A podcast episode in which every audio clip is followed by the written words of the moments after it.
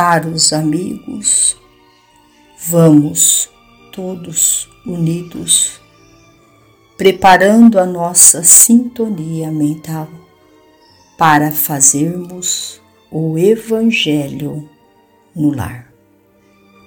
Conectados mente a mente, através de nossas ondas cerebrais e conectados ao Pai, o Criador, vamos vibrarmos, orarmos, rogando pela misericórdia divina. Nestes instantes tão sublimes, com a certeza do amparo e da presença dos nossos amigos emissários de luz, trabalhadores da vitória do bem. Do livro Encontro Marcado Livres, mas responsáveis. A quem nos pergunte se a criatura humana é livre, respondamos afirmativamente. Acrescentemos, porém, que o homem é livre, mas responsável, e pode realizar o que deseje, mas estará ligado inevitavelmente ao fruto de suas próprias ações.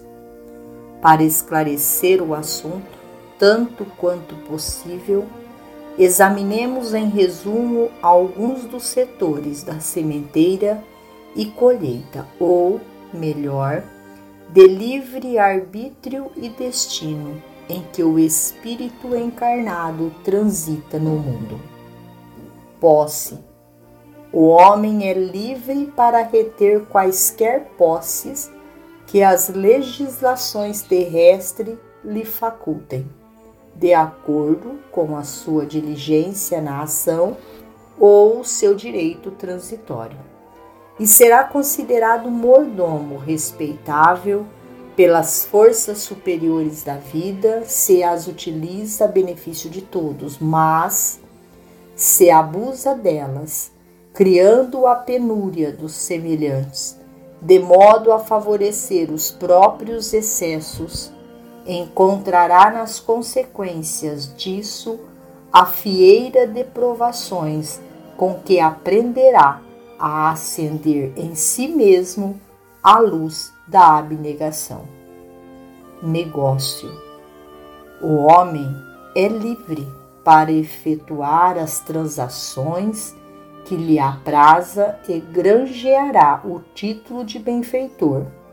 Se procura comerciar com real proveito da clientela que lhe é própria, mas se arrasa a economia dos outros com o fim de auferir lucros desnecessários, com prejuízo evidente do próximo, encontrará nas consequências disso a fieira de provações com que aprenderá a acender em si mesmo a luz da retidão. Estudo.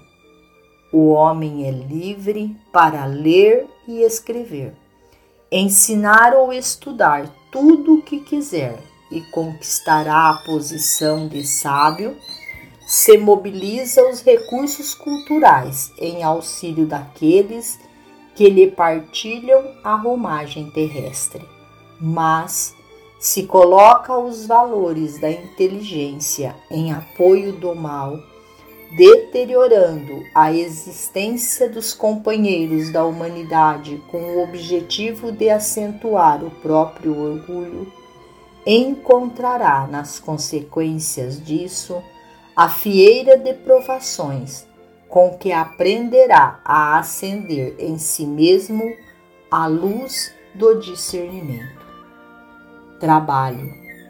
O homem é livre para abraçar as tarefas a que se afeiçoe e será honorificado por seareiro do progresso se contribui na construção da felicidade geral. Mas, se malversa o dom de empreender e de agir, esposando atividades perturbadoras e infelizes para gratificar os seus interesses menos dignos, encontrará nas consequências disso, a fieira de provações, com que aprenderá a acender em si mesmo a luz do serviço aos semelhantes. Sexo. O homem é livre para dar as suas energias e impulsos sexuais a direção que prefira e será estimado por veículo de bênção quando os emprega na proteção sadia do lar, na formação da família, seja na paternidade ou na maternidade, com o dever cumprido, ou ainda na sustentação das obras de arte e cultura, benemerência e elevação do espírito.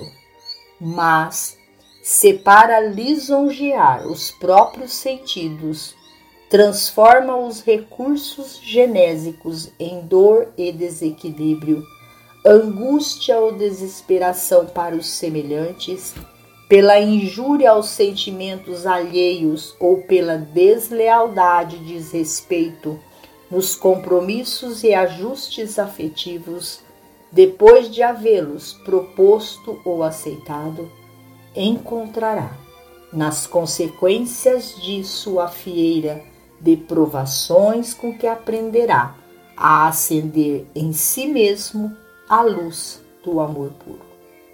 O homem é livre, até mesmo para receber ou recusar a existência, mas recolherá invariavelmente os bens ou os males que decorram de sua atitude perante as concessões da bondade divina.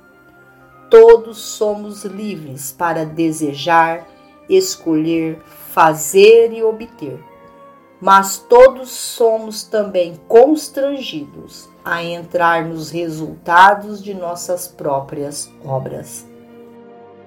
Cabe à doutrina espírita explicar que os princípios da justiça eterna em todo o universo não funcionam simplesmente à base de paraísos e infernos, castigos e privilégios de ordem inferior, mas acima de tudo, através do Instituto da Reencarnação em nós, conosco, junto de nós e por nós.